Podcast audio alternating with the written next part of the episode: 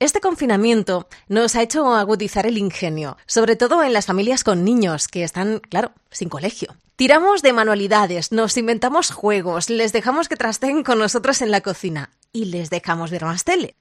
Hoy, en el sonajero, nos vamos al cine clásico infantil. El sonajero con Ruth Medina. Cadena 100.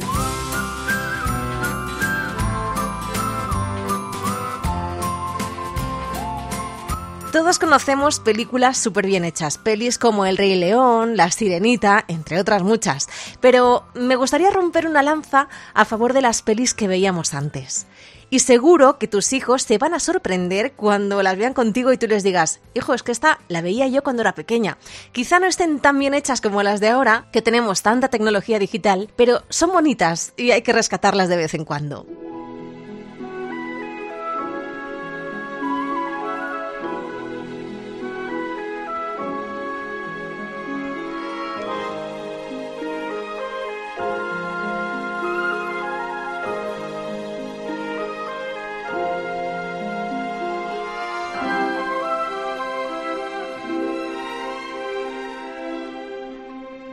La primera película que ves cuando, cuando eres niño en un cine te impacta, te impacta mucho.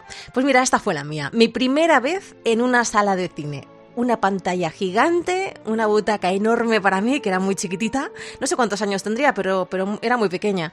Se apagan las luces y aparece un precioso animalito llamado Bambi.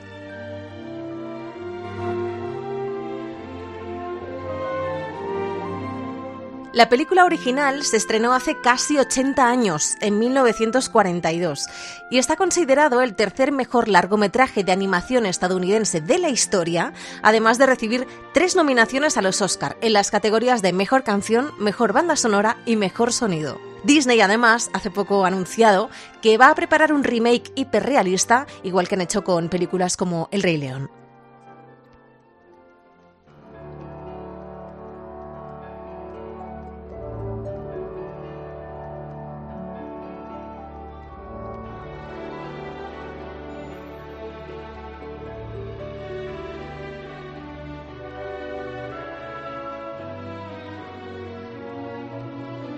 Seguimos en el sonajero recordando pelis de antes para los niños, bueno, para niños y mayores.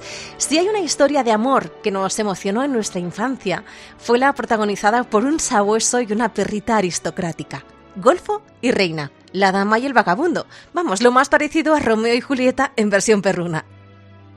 Esa escena mítica de los dos compartiendo un plato de espagueti ha pasado a la historia del cine. Nos transmite valores como la familia, la amistad, la fidelidad y el amor. Esta película fue la primera cinta de estudio en Cinemascope. La banda sonora, compuesta y dirigida por Oliver Wallace, es un repertorio maravilloso de swing y jazz que se llevó dos Oscars, mejor canción y mejor banda sonora.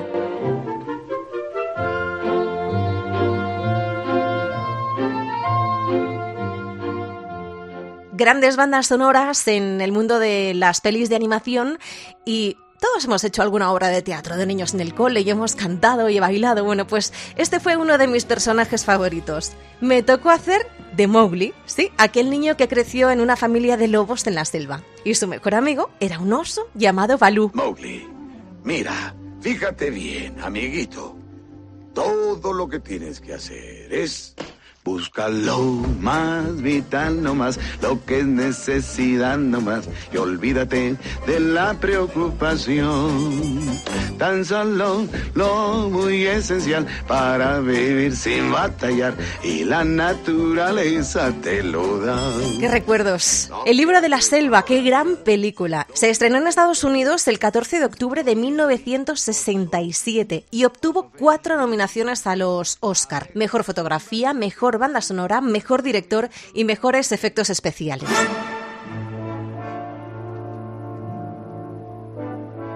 Y pasamos al cine de aventuras, esta vez ya para niños quizá un poquito más mayores, pero la verdad es que todos los años en Navidad yo me la vuelvo a ver.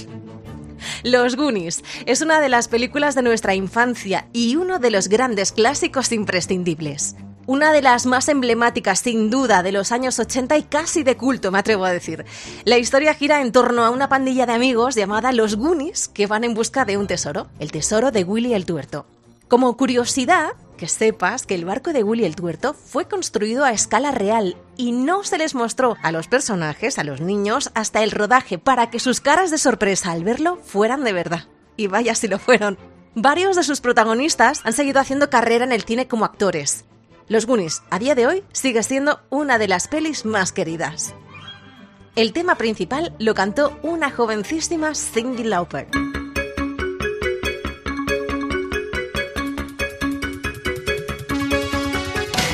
Y el deporte también ha sido protagonista en una de las películas de mi infancia, probablemente también de la tuya, y quizá ahora tus niños puedan verla. A mí esta película me sorprendió porque era la primera vez que se juntaba el mundo de carne y hueso con la fantasía de los dibujos animados. Te estoy hablando de Space Jam.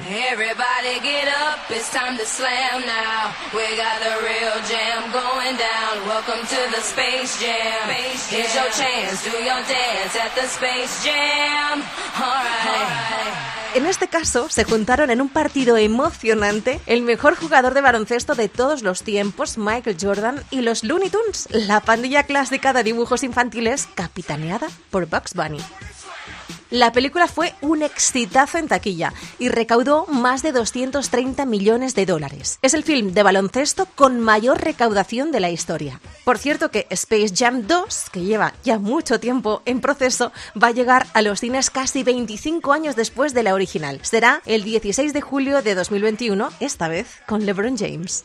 Además, él dice que siempre le encantó la película Space Jam, que fue una de sus favoritas eh, mientras él crecía, y dijo que si tuviera la oportunidad de aparecer en una secuela, que estaría genial. Pues ya lo tienes, Space Jam 2, el 16 de julio de 2021 con LeBron James. La banda sonora de la primera fue seis veces disco de platino. Era impresionante, canciones de RB de los 90 como este Fly Like an Eagle de Steel. Y con él me despido. Espero que te haya gustado este repaso del cine infantil y juvenil y que disfrutes con con tus hijos de estas pelis en familia en este confinamiento. Ya me contarás. Un beso de Ruth Medina.